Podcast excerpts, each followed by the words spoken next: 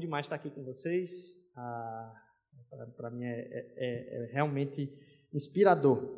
E a gente tinha começou essa, essa, esse tempo aqui de falar sobre essa nova essa nova fase, né? E, e semana passada foi falado sobre o passo, um novo passo da generosidade. Né? Que passo é esse da generosidade? Uma generosidade que extrapola, que vai além, que não se contenta, não tem limites.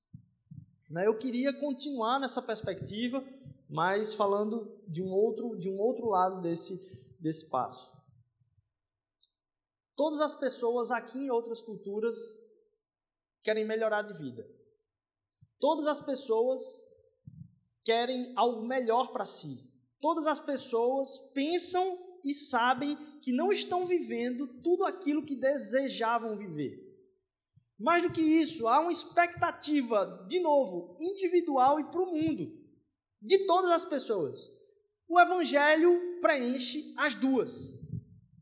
Você pode perguntar para qualquer pessoa qual é o mundo ou que alteração no mundo seria o seu sonho. Qual é o seu sonho para o mundo? Sabe aquele Imagine All the People lá do, do John Lennon? O, imagine como é que o mundo seria melhor. Como é que a vida seria melhor? Todas as pessoas têm uma resposta para isso, têm um anseio a respeito da paz no mundo, a respeito do, do mundo ideal. E que pode ser, inclusive, uma estratégia de você conhecer um pouco mais as pessoas, porque todas elas têm. E como o Evangelho vem falar de um reino que vem alterar todas as nossas vivências, mas que vem transformar o mundo para a realidade da perfeição. Vem colocar o mundo na sua perspectiva ideal, que de certa forma está no coração de todas as pessoas. E todas as pessoas também têm uma perspectiva a respeito da sua própria vida que elas não estão vivendo. Então há uma distância aí a respeito de como a gente conhece as pessoas por aquilo que elas são, e um passo muito mais profundo de conhecimento a respeito das pessoas, de quem ela é, nos seus anseios, na sua força que a puxa, naquilo que ela bota a cabeça no travesseiro e sonha com aquilo. Então, nós sabemos que parte de quem somos não é simplesmente aquilo que vivemos. Parte de quem somos é aquilo que sonhamos. E aquilo que sonhamos muitas vezes está escondido das outras pessoas. Todo mundo quer ver essas coisas acontecer no mundo e em si. A mosaico, ela é sonhada para ser um sinal da chegada do reino de Deus, especialmente aqui em Setúbal, aqui em Boa Viagem, aqui em Recife. Que vem apontar para alguns desses anseios de transformação do ideal no mundo que todas as pessoas têm. Todas as pessoas podem ser alcançadas simplesmente pela transformação que é a chegada do reino neste lugar. E a mosaico quer ser um sinal disso. Há uma perspectiva a, a respeito de quem nós devemos ser, inclusive para a própria comunidade como a gente pode cumprir o nosso papel dentro da comunidade. E para a gente começar essa conversa, eu queria ler com vocês o texto que está lá em João, capítulo 1, versículos 29 e 30. E aí depois a gente vai do 35 ao 42. Então, 29 e 30, João capítulo 1. Se você não está com Bíblia, ah, você pode ah, partilhar com alguém. Olha aí para o lado, ver se tem alguém sem Bíblia. Aí diz, ah, meu celular não está aqui, ou então hoje eu não trouxe, vê aí do lado quem está sem para a gente partilhar essa leitura junto. E se você não tem Bíblia, vem falar conosco, a gente vai fazer a, essa Bíblia chegar a você, tá certo? Você não vai sair daqui sem Bíblia. João capítulo 1, versículos do 29, 29 e o 30, e depois a gente parte do 35 ao 42. Então, primeiro 29 e 30. João capítulo 1, Evangelho de João capítulo 1. A leitura da palavra é interessante porque isso aqui não é uma coisa da minha cabeça. É bom a gente entender que o Espírito age nas nossas vidas a partir daquilo que é a verdade. A palavra de Deus é a verdade, ela não está acessível a alguém que tem um microfone, ela está acessível a todas as pessoas, inclusive para checarem, é isso que está aí na palavra mesmo. Então, por isso que é importante a gente ler junto, porque não é uma coisa que está saindo simplesmente do meu coração. Eu creio em Deus que algo que Deus colocou no meu coração através do Espírito, para a gente compartilhar junto da verdade que é para todos. João capítulo 1, versículo 29 e 30. No dia seguinte, João viu Jesus se aproximando e disse: Vejam, é o Cordeiro de Deus que tira o pecado do mundo. Este é aquele que, a quem eu me referi quando disse: Vem depois de mim um que é superior a mim, porque já existia antes de mim. A gente vai saltar para o 35 agora. No dia seguinte, João estava ali novamente com dois dos seus discípulos. Quando viu Jesus passando, disse: Vejam, é o Cordeiro de Deus. Ouvindo-o dizer isso, os dois discípulos seguiram a Jesus. Voltando-se e vendo Jesus que os dois o seguiam, perguntou-lhes: O que vocês querem? Eles disseram: Rabi, que significa mestre, onde estás hospedado? Respondeu ele: Venham e verão.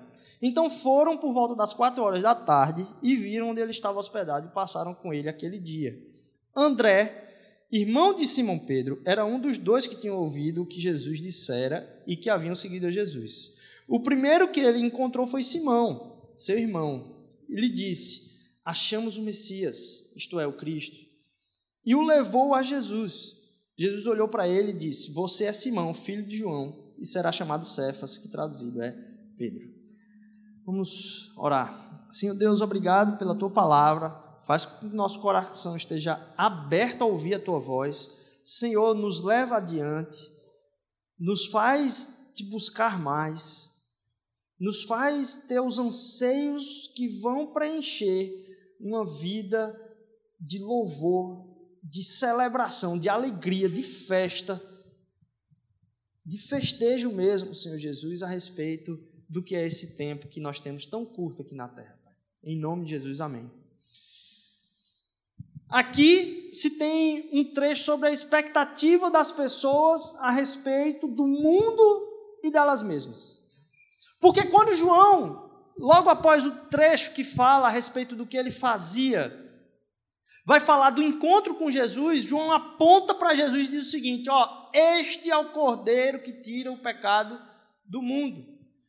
Opa, primeira coisa, essa frase está cheia de significado, porque para a gente, a gente escuta assim: isso é um elogio, isso é um cababom da peste, sei lá. Mas percebam o significado que isso tinha para as pessoas, habituadas há séculos de tempos em tempos, de irem levar como sacrifício um cordeiro ou um outro animal que iria resolver a sua vida perante a ira de Deus, perante a relação de estabelecimento, pelo menos de briga com Deus, de, vamos dizer assim, de não estabilidade. Não briga, briga é, é demais.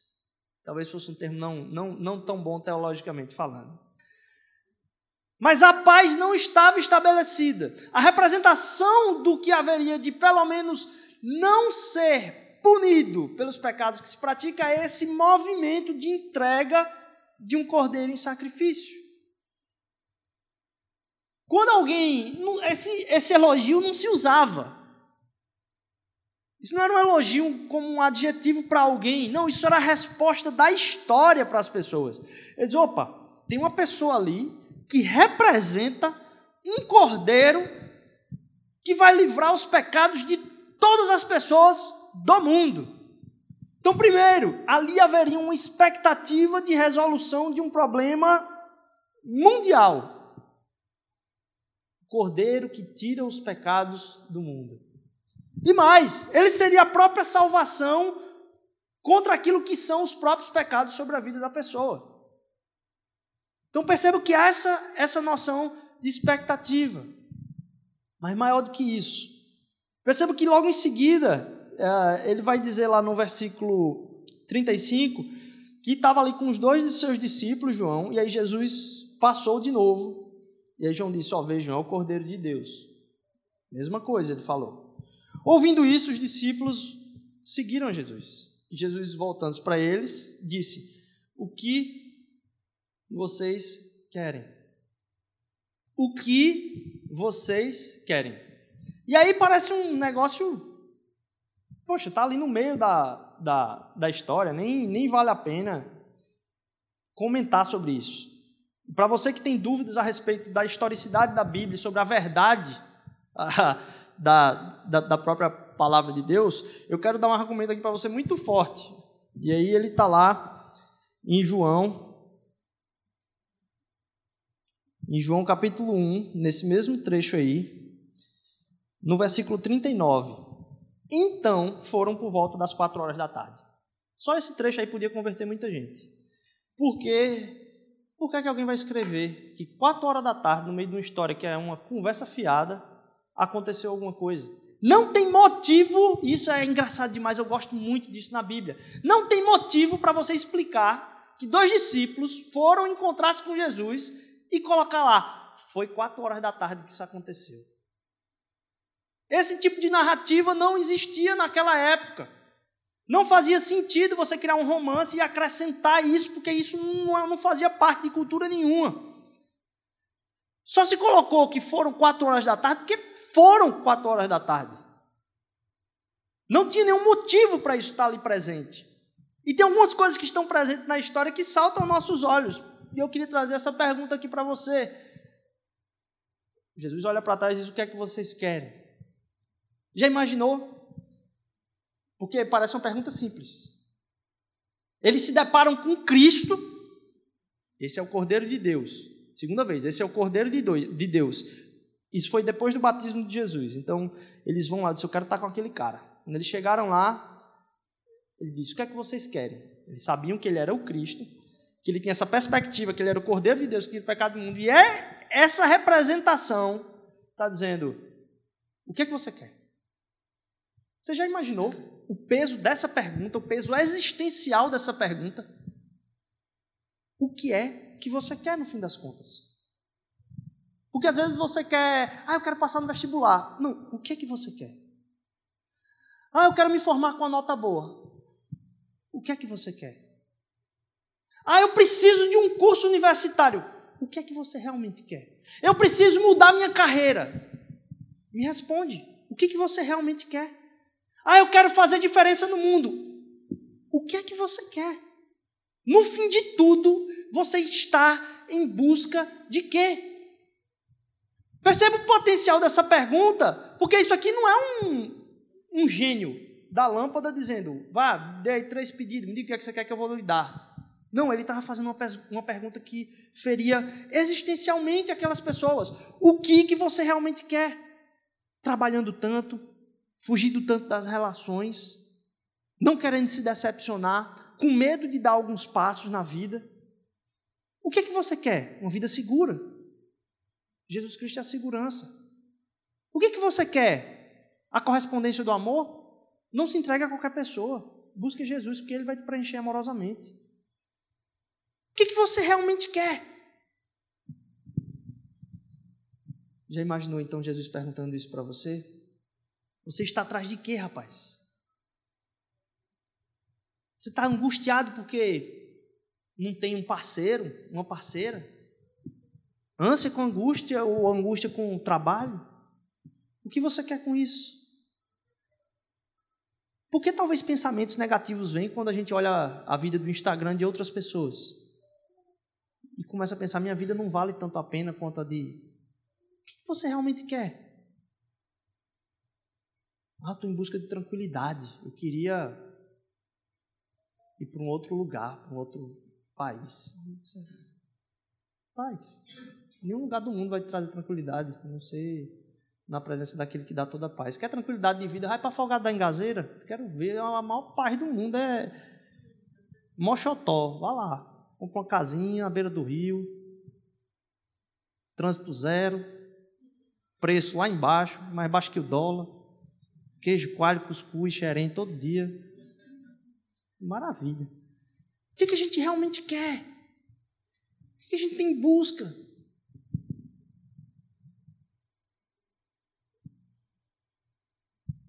As pessoas procuram tranquilidade, as pessoas que realmente buscam tranquilidade, normalmente são as mais angustiadas. As que estão em busca de Jesus, mesmo nos problemas mais severos, tem serenidade.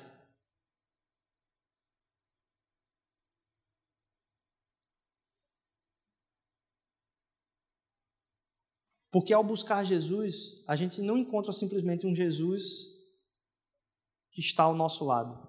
A gente não se encontra apenas com Jesus, mas a palavra de Deus diz que ele habita em nós. Ele está em nós. Falta o quê? Falta a gente chegar aonde? Falta a gente ir para onde? A gente não está mudando, e é isso que é, é, é, bom a gente ter a noção, inclusive. A gente não está mudando para encher mais um, um, um lugar. Inclusive, quando a gente pensou nessa mudança, quando a gente viu o espaço lá é maior. Mas não foi nem a diretiva que trouxe a gente a pensar nisso. O que a gente quer é mais pessoas impactadas. É tanto que o foco de tudo isso é como a gente vai poder transformar ainda mais o bairro e receber ainda mais o bairro durante a semana e não só no domingo. Se fosse pelo domingo, simplesmente a gente teria ido para um outro lugar. Mas principalmente como a gente pode impactar e ser um sinal do reino, daquilo que as pessoas esperam, daquilo que elas querem.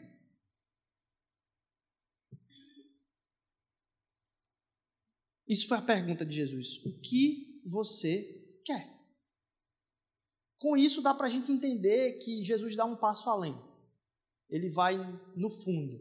Ele descobre realmente o que, é que as pessoas estão sonhando, quem elas são para além daquilo que elas mostram.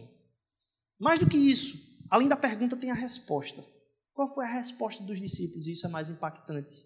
E é uma, é uma, é, eu quero que você pare um segundo para pensar nessa pergunta. Os discípulos tinham tudo para falar ali. Qual foi a resposta que eles usaram? Onde você está hospedado? O que é que você quer da vida? O que é que vocês estão buscando? Onde você está hospedado. Percebem como o anseio no coração dos discípulos nada importa para além do que estar na presença daquele que é o único que importa sobre todas as coisas. Onde é que você está hospedado? Porque não importa o que eu quero, eu só quero estar onde você estiver. Por onde você está passando, é ali que eu quero estar, Jesus. E como essa pergunta fala ao nosso coração, porque o anseio de ter um relacionamento com Deus faz com que todas as outras perguntas das quais queremos comecem a diminuir na nossa vida para que a gente comece a perguntar mais: onde é que tu estás hospedado, Jesus? Na verdade, onde tu estás atuando? Que chama o meu coração a atuar junto, para me ver como instrumento na história do teu agir, porque só o que vai sobrar na história é o agir de Deus. E todas as pessoas vão se dobrar perante Ele. E Ele não vai esperar que a gente mude para isso. Ele só quer a nossa disponibilidade. Ele vai usar você sujo do jeito que você é. Ele vai usar você da forma, do jeito que você está hoje. É o jeito que Ele vai lhe usar. Porque Ele não espera que a gente mude para Ele nos, nos usar. Senão não estava com esse microfone na mão aqui. Então, o que é que você quer? O que é que você quer com tanta coisa ainda para resolver na vida para começar a agradecer a Jesus? Do que começar a ver que a pergunta que mais importa é: onde tu estás? Essa pergunta afeta não só os que têm tateado a fé e ainda não se encontraram com Jesus de forma plena, mas afeta a nossa vida enquanto igreja. Porque nos renova na busca por conhecer um Deus que é infinito na busca por conhecer um Deus que ainda não tomou todo o espaço do meu ser. Como foi falado na semana passada, que algumas coisas eu ainda não consigo entregar tudo para Deus. Eu ainda não consigo dizer, ah, mas isso aqui é muito difícil de, de fazer. Sabe uma, uma questão que me falam, que me veio à cabeça esses dias, quando eu estava viajando? pensando sobre o poder de Deus. E eu perguntei, tem nada a ver com a história, por que, é que Deus está trazendo isso ao meu coração? De alguma forma Ele quer que eu compartilhe. É como algumas vezes, ah, durante um tempo, ah, se, se, se, pensou o seguinte: quando a pessoa vai ficando um pouco mais, mais de idade, é, e a, a gente ou passou por uma frustração amorosa, ou então não encontrou ninguém na, daquilo que foi a, a noção daquilo que a gente sabia que era ideal, a gente começa a fazer concessões. E quantas histórias eu tenho visto a respeito de pessoas que têm feito concessão na área amorosa?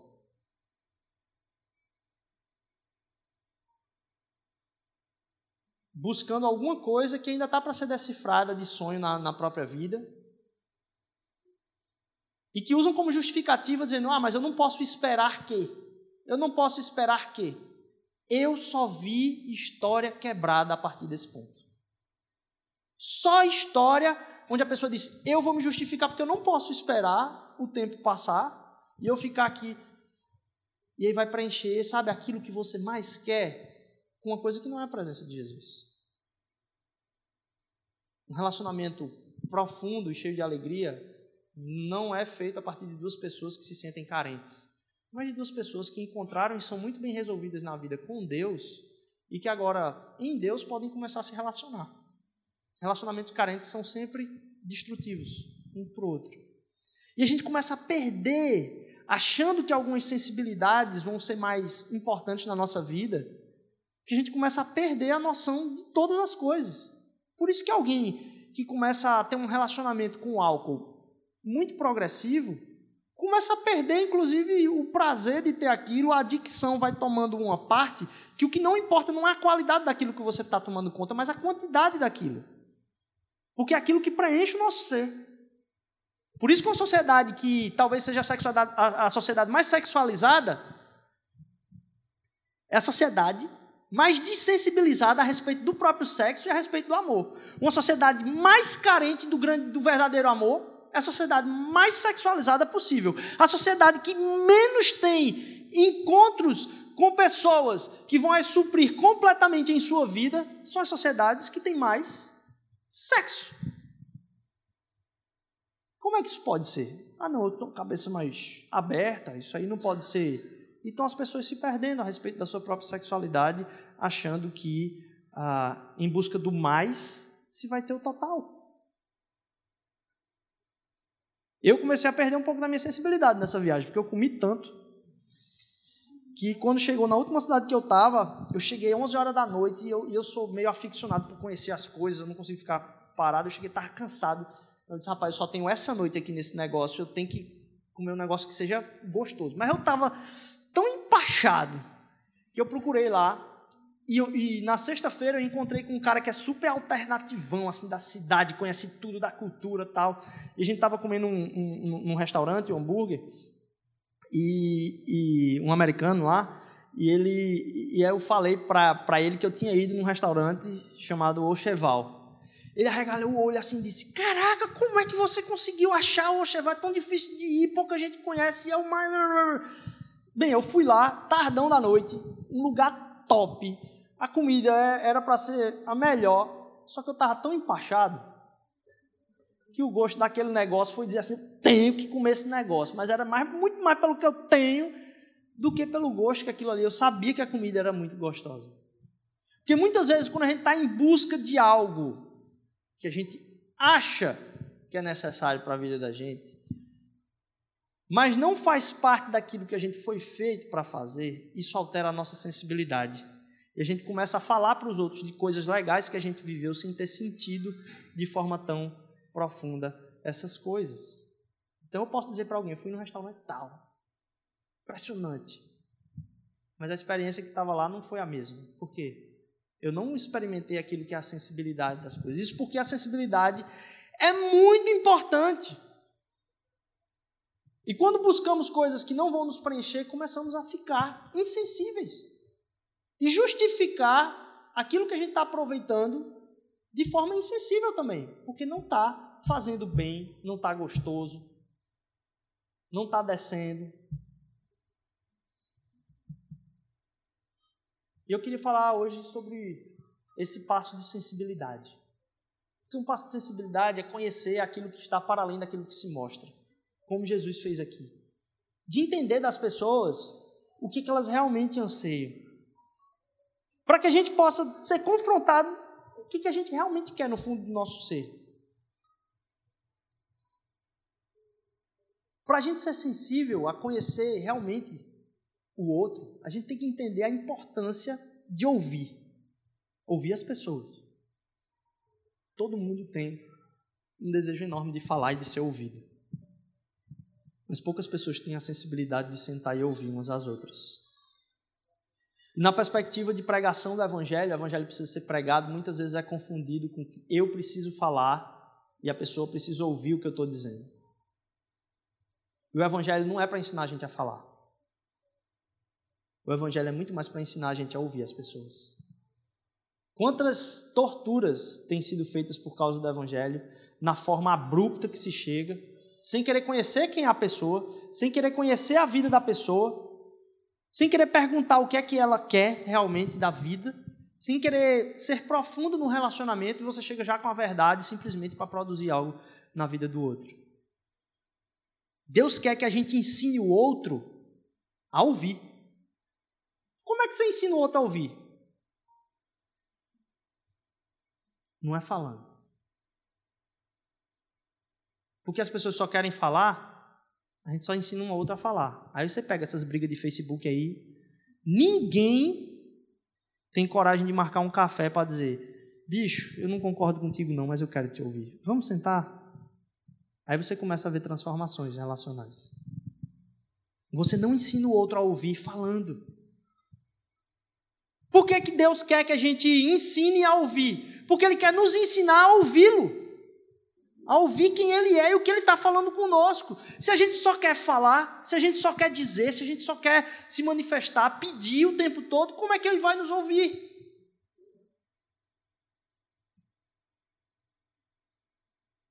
Para a gente começar a ouvir a Deus, a gente tem que querer ouvi-lo. E não que Ele nos obedeça. Porque quando a gente começa a falar simplesmente, a gente quer que Deus nos obedeça. Quando, na verdade, quando a gente se coloca na presença de Deus, é para que Ele fale e a gente obedeça. Na perspectiva contrária. Ensinar sensibilidade. Porque Ele quer dar passos de sensibilidade na nossa vida. A gente precisa ouvir mais as pessoas ao nosso redor. Para a gente ouvir mais as pessoas ao nosso redor, a gente precisa, precisa parar de falar um pouco. Isso se reflete na nossa vida como um todo. Porque para a gente ouvir as pessoas, a gente vai abdicar de uma coisa chamada tempo. E quando a gente ouve um ao outro, crescem os dois. Quando a gente se dispõe a estar com o outro, cresce os dois. Então não é à toa que eu falei aqui. Eu sonho e quero que você se envolva e se comprometa muito mais a respeito de estar uns com os outros. Não é à toa. Porque eu sei que quando isso acontece, a gente cresce. Deus fala. A gente é transformado e as pessoas são transformadas. E quando a gente abdica de tempo, que é principal, você já imaginou se você pegasse a sua agenda como um todo? Porque muitas vezes a gente pede que Deus resolva uns problemas que Ele não pediu gente, nem para a gente resolver. A gente precisa que Ele resolva, porque senão a gente não vai conseguir ser usado por Deus. Então, Deus faz com que eu termine esse negócio da faculdade e não sei o que. Eu disse, eu não pedi para você terminar em quatro anos, em cinco anos. Ninguém disse que. Quem foi que disse que um trabalho tem que ser terminado em três, dois, quatro anos? Você colocou que você precisa cumprir as coisas de acordo com que, de alguma forma, alguma coisa é esperada de você. Mas muitas vezes a gente não coloca diante de Deus: Deus, está aqui minha agenda. Ah, estou no terceiro ano, eu não vou mais ouvir muito isso. Estou no terceiro ano, esse ano eu não vou poder servir na igreja, eu não vou poder vir para o culto, eu não vou poder. É lógico, você vai ter que fazer algumas abdicações de ativismo se isso está sendo realidade na sua vida. Eu não vou poder ir para, eu não vou poder estar tá junto porque eu tenho que estudar. Pior coisa que poderia ser feito para a vida da pessoa depois não conseguir voltar para aquilo que era o seu costume e ter uma vida destruída. Quantos? Quantos, quantos? Já não perdi. Porque às vezes a gente quer que Deus se adeque à nossa agenda e a gente não coloca a nossa agenda diante dele e diz: Deus, está aqui minha semana. O que é que eu tenho que começar e o que é que eu tenho que parar? O que é que eu tenho que sair mais cedo e o que é que eu tenho que deixar completamente de lado? Ah, eita, hoje à noite eu, eu marquei de comer com os meus amigos que estão há muito tempo comigo e uma pessoa do trabalho está precisando que você escute ela. Aí você corta a conversa no meio e vai se encontrar com seus amigos, você coloca diante de Deus a agenda e diz: Deus, por que essa pessoa começou a falar isso comigo agora aqui? Vou ter que cancelar com meus amigos. Estar com essa pessoa. Colocar a agenda da semana diante do Senhor e dizer: me faz ser sensível e não chegar falando para que os outros possam me ouvir. Eu, durante essa semana, uma das palestras do Summit, que para mim foi sonho, sim, mas essa é uma das, das em especial, vou trazer duas realidades aqui. Uma foi com um investigador que ele foi durante muito tempo investigador do FBI, o cara que era o cara que fazia, investigador não, ele era o cara que fazia resgates, sabe o negociador com o sequestro. E aí eu vi uma palavra dele lá no sangue que foi sensacional, ele falando sobre ah, como cada tipo de interação com outra pessoa acaba sendo uma negociação. Que hora seu filho vai dormir? Quando é que você sai? Se você sai atrasado, não sai atrasado com a sua esposa? Se você é, professor vai deixar você entregar as coisas na hora certa, um pouquinho depois. Todo tipo de interação acaba sendo uma negociação. E aí, depois de ver isso, lógico, eu fiquei tão fascinado que fui atrás de outras coisas. E uma das, das outras coisas que eu vi dele pela, em outras palestras, ele falando que numa negociação tem uma realidade só. As duas pessoas querem falar porque elas precisam de alguma coisa que é interessante naquela interação ali. As duas pessoas precisam falar. E tem uma realidade que é central para esse processo. Uma pessoa, você só vai conseguir que ela te ouça se ela puder falar tudo que ela pensa primeiro. Enquanto numa negociação, numa relação onde se, se está ah, tentando chegar a alguma, ou alguma solução ou alguma, algum tempo de conclusão em conjunto. A gente estiver preocupado em dizer a nossa parte, a outra pessoa vai estar ali pensando no que, que é importante ela dizer naquela relação. Então, você vai inclusive para o mundo dos negócios, as duas pessoas provavelmente prepararam o que cada um ia falar antes. Talvez elas até ensaiaram o que iam falar antes. Então elas chegaram naquele momento ali, preparadas e pensando e se concentrando a respeito do que elas precisam colocar para fora. E enquanto ela não coloca para fora aquilo que é preciso colocar para fora, a outra, ela não vai ouvir, porque ela está concentrada naquilo. Então, como é importante, antes de tudo, ele falando numa negociação, você chegar para diante da outra pessoa e, antes de falar qualquer coisa, se interessar por tudo que ela tem a dizer. Porque assim que ela acabar de dizer tudo que ela precisa dizer, ela está com o campo completamente aberto para ouvir tudo que você precisa dizer.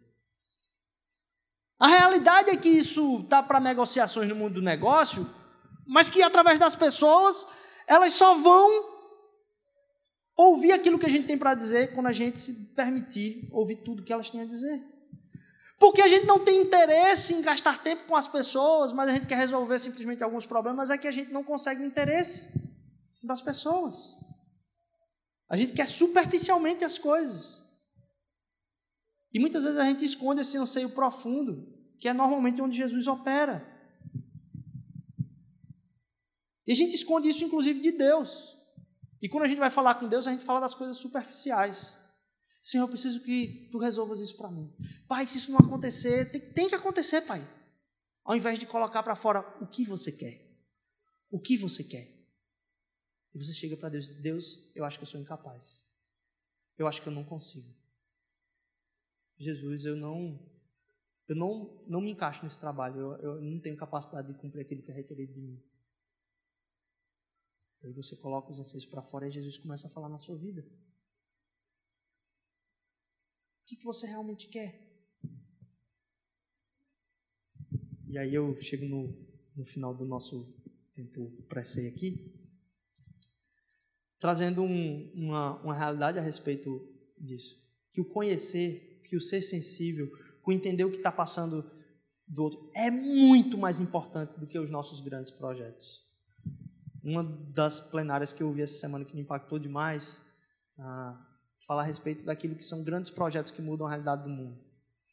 E estava falando uma menina, meu cara de ser mais nova que eu, que tem uma empresa que atua na África e transformou a vida de várias pessoas lá, global, vende no mundo todo, um certo tipo de sandália estilizada que deu um emprego para muita gente, opera como uma, um empreendedorismo social lá na, na África.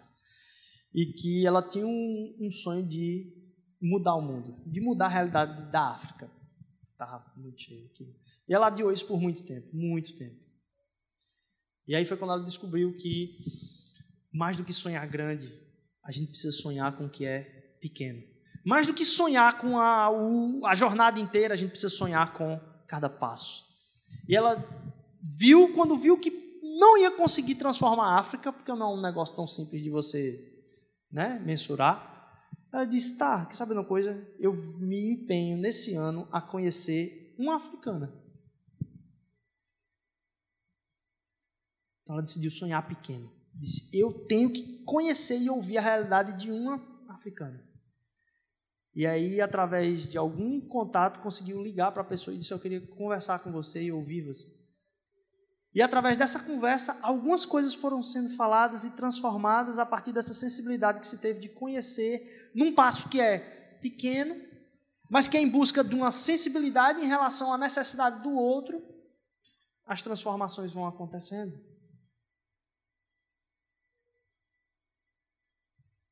Os passos são muito importantes.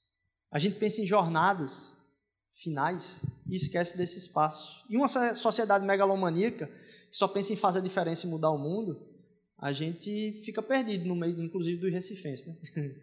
mais megalomaníaco. É, em achar que o interessante está em ser, em estar no final de todas as coisas, em estar no, no topo das coisas, quando o que realmente faz diferença é passos que são pequenos e que contêm em si sonhos profundos dentro deles. E que são capazes de transformar uma realidade de toda uma jornada que sempre começa com um passo. Mas quando a gente entende que aquilo que acontece no coração das pessoas tem resposta no Evangelho, a gente se engaja no primeiro passo de ser sensível, abdicar do nosso tempo conhecer as outras pessoas, porque é isso que Deus faz conosco. Através de Jesus, ele diz: Quem é você? Quem é você? E o que você quer? E é um convite para que a gente comece a entregar mais a nossa vida a Ele e colocar diante dele a resposta de: Senhor, eu só quero estar onde tu estás. Ele chama a mim e a você a acreditar nos passos da jornada. E um chamado para uma comunidade, da comunidade para dar esse passo agora, mas também para a nossa vida de estar sendo transformada por isso. Com um convite de dizer para você: ó, sonhe pequeno. Sonhe pequeno, mas sonhe. Não deixe de sonhar com o mínimo e estabeleça algumas coisas que vão ser um grande passo para essa jornada. Porque cada passo dessa jornada é importante. Jesus está falando com você o tempo inteiro. Querendo sondar o seu coração, o que você realmente quer. O que você quer, meu irmão? Ele está falando com você, minha irmã. Será que a gente está ouvindo isso? Será que a gente está sendo sensível a parar e ouvir primeiro a Deus e depois as pessoas. E aí eu relembro você, inspire e expire isso. O que Deus falou comigo? O que, é que eu vou fazer a respeito disso? Um convite a fazer algo fantástico. Talvez você perceba que se alguém te chamar para fazer parte de um projeto muito grande e você está lá na inauguração de um grande projeto, imagine aí que o metrô do Recife fosse se expandir absurdamente e ter uma obra que ia transformar a cidade como um todo, você ser chamado para fazer parte da inauguração desse negócio. Você fazer parte para ser parte de um projeto grandioso de transformação da cidade. O que Jesus está chamando a gente é para a gente fazer parte de um, um grande projeto. Não para a cidade, um projeto na história e que o passo que Jesus pede para a gente dar, quando a gente está ouvindo a Ele, dizendo: Deus, o que é que o Senhor está falando comigo? Quem eu preciso ouvir hoje? Pai, eu preciso colocar diante de Ti aquilo que eu realmente sou, quais são os meus reais sonhos, para que Tu me conheças não no superficial, mas para que Tu me conheças despido de mim mesmo. Ele veio para transformar a história, Jesus. Mas o mais impressionante é que ele veio convidar a gente para ser parte dessa transformação. Ele nos convidou para isso, que privilégio. Ele veio transformar não só a história como um todo, mas fazer parte da transformação da nossa história na relação conosco, que a gente esteja disposto a ouvir Jesus. E que a gente esteja com anseio para perguntar a Ele: onde tu estás hospedado, Jesus? Onde é que tu estás hoje? O que é que tu estás falando hoje? Porque eu não preciso ouvir sobre a minha história como um todo, eu preciso ouvir hoje. O que é que tu queres para mim hoje? Para que a gente se torne sonhadores do impossível. Porque a gente não está sonhando simplesmente com a jornada, mas a gente está sonhando com cada passozinho. Onde tu estás hospedado, Jesus? Porque Ele está perguntando para a gente: o que, que você quer, meu irmão, com todo esse seu esforço? O que, que você quer, minha irmã, com toda essa batalha? Os que vivem, então, a história desses sonhos grandes são aqueles que sonham com cada parte dele. Mas cada parte dessa Jesus dá para a gente no nosso dia. E o maior de tudo é que esse convite, ele é dado para a gente, não a partir daquilo que a gente vai fazer por ele, mas a partir daquilo que ele fez conosco. Por isso que a relação com Jesus não é se eu entregar, é que ele vai aceitar. Porque não tem mais cordeiro, ele é o cordeiro. E no, no Êxodo, que foi celebrado ali, é que o povo tinha que matar um cordeiro ali, passar o sangue nas brilhas da porta. E o convite que Jesus faz para lembrar esse compromisso conosco é que Ele nos aceita, não pelo que fazemos, mais ainda, o que muita gente mente, Ele não nos aceita por quem somos. Ele aceita a gente pelo que Ele é, pelo que Ele fez. Por isso, o convite da relação com Jesus é o convite da mesa. É o convite não do si, mas do convite da certeza que já é morte e ressurreição, assunção ele está à direita do Pai e o reino dele vai vir. Com todo o seu poder e todas as pessoas não terão como negar. Por isso que todo joelho vai se dobrar e anunciar que Cristo é o Senhor em toda a terra. A gente é convidado para celebrar isso. E à mesa, Jesus está lá. Meu filho, o que, que você quer? que a gente possa colocar nossas todas as nossas coisas diante da mesa de Jesus. Mas mais do que isso, que isso que a gente está fazendo aqui enquanto igreja seja um chamado para que a gente encontre outras pessoas e que a gente seja ponto para ouvir essas pessoas e entender quem vocês são realmente. Eu não quero uma conversa rápida. Fala para mim o que você quer, eu quero te entender. Para isso, a gente precisa colocar de novo a agenda diante de Deus. Dizer, Deus, usa minha semana, Pai. Porque ela vai passar assim de novo. Já já a gente está aqui de novo. Não me deixa preencher ela com coisas que são substitutas daquilo que eu realmente quero, do tempo que eu realmente preciso dar para Ti. Eu venho convidar você nesse momento a gente partilhar da mesa. Se você entende que Cristo é realmente aquele o Cordeiro que tira todo o pecado do mundo. E você colocou sua vida diante dele, dizendo: Pai, eu te aceito em Jesus Cristo. A tua cruz é o que eu quero para mim. Eu te convido a, a gente partilhar desse tempo aqui. Como a gente vai fazer é: a gente vai, como se ninguém participou ainda aqui, a gente vai passar um tempo louvando ao Senhor, em meditação. E aí você pode se levantar, pegar o pão e eu acho que é suco de uva aqui hoje. É, tem, tem alguns pães aqui. Você pega o pão e você partilha com mais alguém. E aí pergunta para a pessoa: como é que eu posso orar por você hoje? Tem alguma coisa que eu preciso colocar em oração e lembrar no meu coração sobre a tua vida? Eu queria que a gente partilhasse desse tempo de sensibilidade novamente como uma afirmação. A gente está celebrando isso aqui, porque quando eu pergunto isso para ti, é porque ele faz isso comigo. A gente está celebrando aquilo que ele já fez, amém? A gente vai poder se levantar, você pode orar e partilhar já no momento da sua oração disso aí. Vem aqui, pega o pão, pega o cálice, partilha um com o outro e ora a respeito daquilo que Deus tem colocado no coração. Amém?